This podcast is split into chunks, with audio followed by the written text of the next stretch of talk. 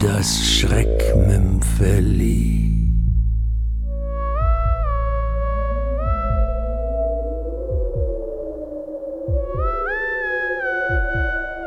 Nasentropfen von Ingrid Noll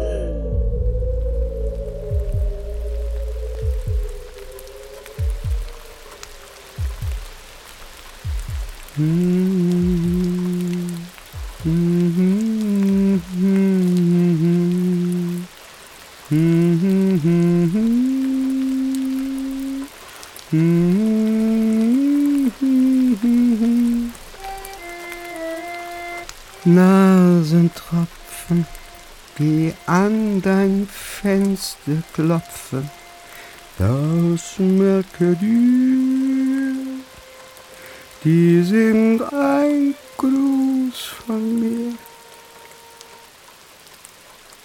An den dicken Eisenstäben vor meinem Zellenfenster perlen die Regentropfen herunter. Ich kann mich genau an die Nacht erinnern, in der das alles begann. Wir waren gerade eingeschlafen, als das Telefon klingelte und ich dringend ins Krankenhaus gerufen wurde. Das kommt vor. Im Allgemeinen schlummere ich zwei Stunden später bereits wieder friedlich neben meiner Frau weiter. Beim Einschlafen liege ich normalerweise auf meiner rechten Seite. Äh, meine Frau übrigens auch. Meine Gedanken kreisten noch um diesen perforierten Blinddarm, als ich von einem zugigen Lüftchen angefächelt wurde.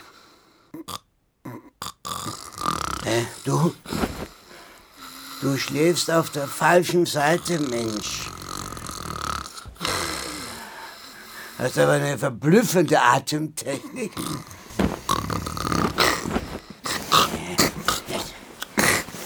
Ich stieß sie an, sie drehte sich weg. Und der Spuk war zu Ende.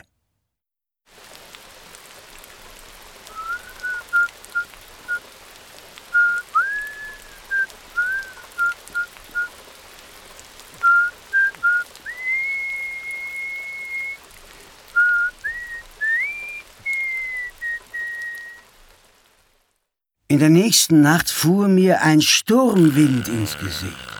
Das Weib wendete sich nicht mehr gehorsam ab. Jetzt dreh dich doch endlich um. Sondern arbeitete unverdrossen auf meinen Herzinfarkt hin. Übrigens die häufigste Todesursache bei Chirurgen.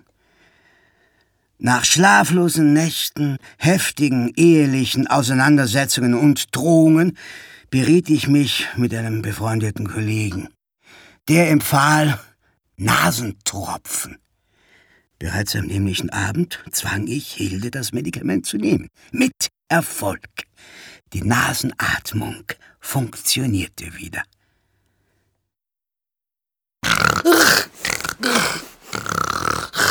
Doch wenn ich gedacht hatte, das Problem sei hiermit gelöst, so irrte ich gewaltig.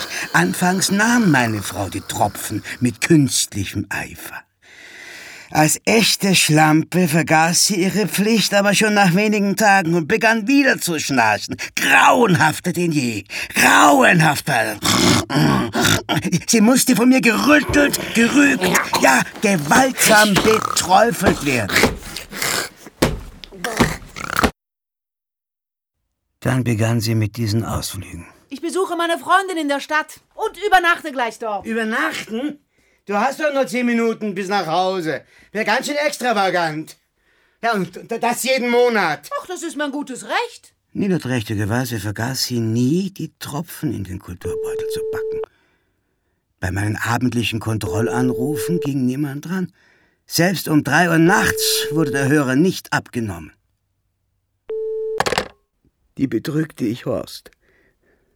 Sicher. Bei dir schnarcht sie auf Teufel komm raus, aber deine Nebenbuhler beglückt sie mit lautlosem Schlaf. So war es auch nicht verwunderlich, dass ich mich auf Hildes Geburtstagsfeier in ihre Freundin verliebte, Sonja. Kurz darauf reifte der geniale Plan, mich meiner Frau zu entledigen, ein für allemal. Vom Anästhesisten Hubert entwendete ich ein starkes Muskelrelaxanz, das als Narkosemittel in flüssiger Form verfügbar war. Als Hilde erneut den Koffer packte, leerte ich die Nasentropfen aus dem Fläschchen, füllte es mit der gestohlenen Injektionslösung und legte das Überraschungsei in ihr Necessaire zurück. Natürlich nicht ohne Markierungspunkt. Ich rechnete mit einem nächtlichen Atemstillstand und einem grauenhaften Schock ihres Liebhabers.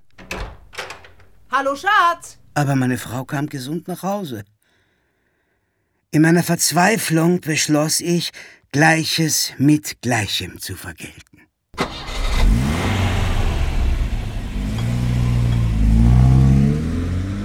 Am folgenden Samstag fuhr ich zu Sonja und blieb die ganze Nacht. Wenn Hilde schon nicht sterben wollte, so sollte sie in Zukunft zumindest leiden, so wie ich. Nach der Liebe schlief ich wie ein junger Gott. Sonja war trotz einer Erkältung selbst im Schlaf ein Muster an Disziplin. Als ich meine Liebste wach küssen wollte, war sie starr und kalt. Auf ihrem Nachttisch standen Hildes Nasentropfen. Sie hörten das Schreckmümpfeli. Nasentropfen von